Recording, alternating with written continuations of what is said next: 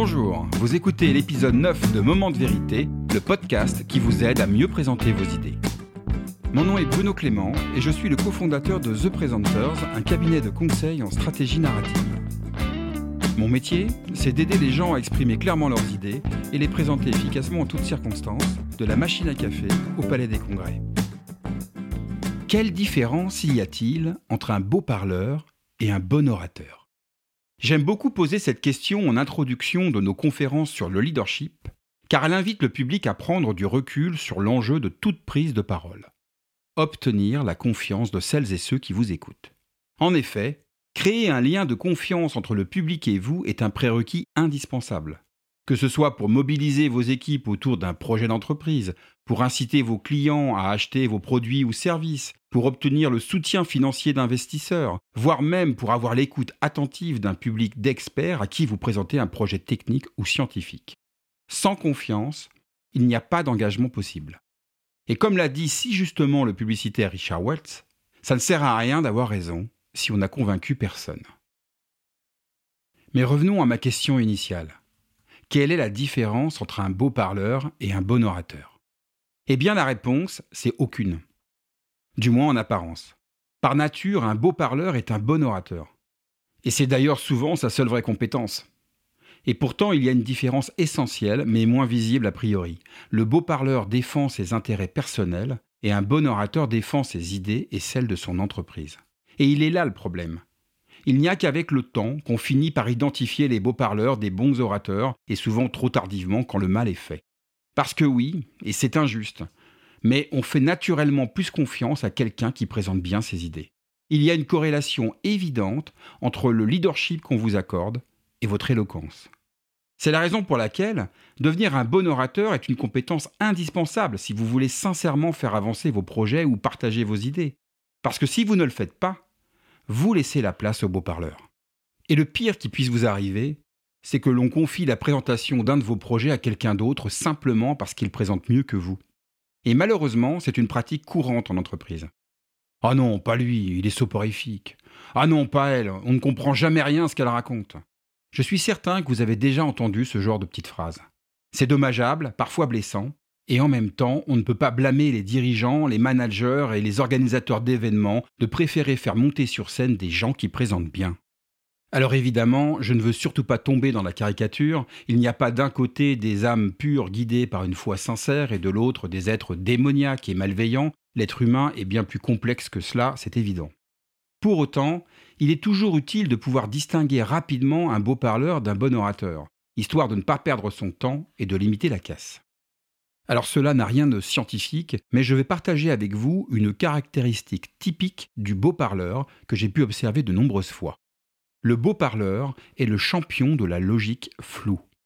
Le beau parleur manie parfaitement les éléments de langage et les mots valises du moment et sait les enfiler habilement les uns après les autres comme des perles sur un collier. Une vraie machine à bullshit. Par exemple, s'il est dans l'innovation, il lui suffit d'enchaîner avec conviction et dans n'importe quel ordre les mots Intelligence artificielle, blockchain, big data, objets connectés, algorithmes, GAFA, pour donner l'illusion d'une véritable expertise. Mais une chose est certaine, à la fin de sa prise de parole, vous serez totalement incapable de synthétiser clairement ce qu'il a dit. Vous serez incapable de répondre à la question C'est quoi l'idée? dont je parle dans l'épisode 2 de ce podcast Et c'est normal, parce que c'est voulu. A contrario, un bon orateur se distingue toujours par la clarté et la constance de ses propos, parce qu'il est d'abord animé par l'envie de partager le plus sincèrement et efficacement possible ses idées pour les faire avancer auprès de tous les publics qu'il rencontre, pas de les manipuler. Je vous invite donc à croire cet adage populaire quand c'est flou, il y a un loup, surtout si le loup a de l'éloquence. Bon, j'avoue, j'ai un peu le sentiment de vous refaire le sketch des inconnus, du bon et du mauvais chasseur. Et évidemment, encore une fois, tout n'est pas si simple. Mais pour autant, je sais à quel point il peut être décourageant de voir toujours les mêmes prendre le micro, simplement parce qu'ils sont bons à l'oral. La bonne nouvelle, c'est que prendre la parole efficacement, ce n'est pas un don. C'est une compétence et ça s'apprend. Et même s'il est vrai que certains ont plus de facilité que d'autres, les extravertis notamment qui prennent plus de plaisir à cet exercice que les introvertis, ce n'est pas une fatalité, loin de là. En revanche, une chose est certaine, et vous l'avez peut-être déjà vécu ou observé, le jour où pour la première fois vous avez présenté un projet extrêmement bien, il y a un changement de regard du public qui s'opère sur vous. Et vous entendez dans les couloirs Ah, dis donc, super bien ton projet, hyper clair et passionnant. Et bizarrement, les portes s'ouvrent et c'est à vous que l'on confie plus de responsabilités en priorité.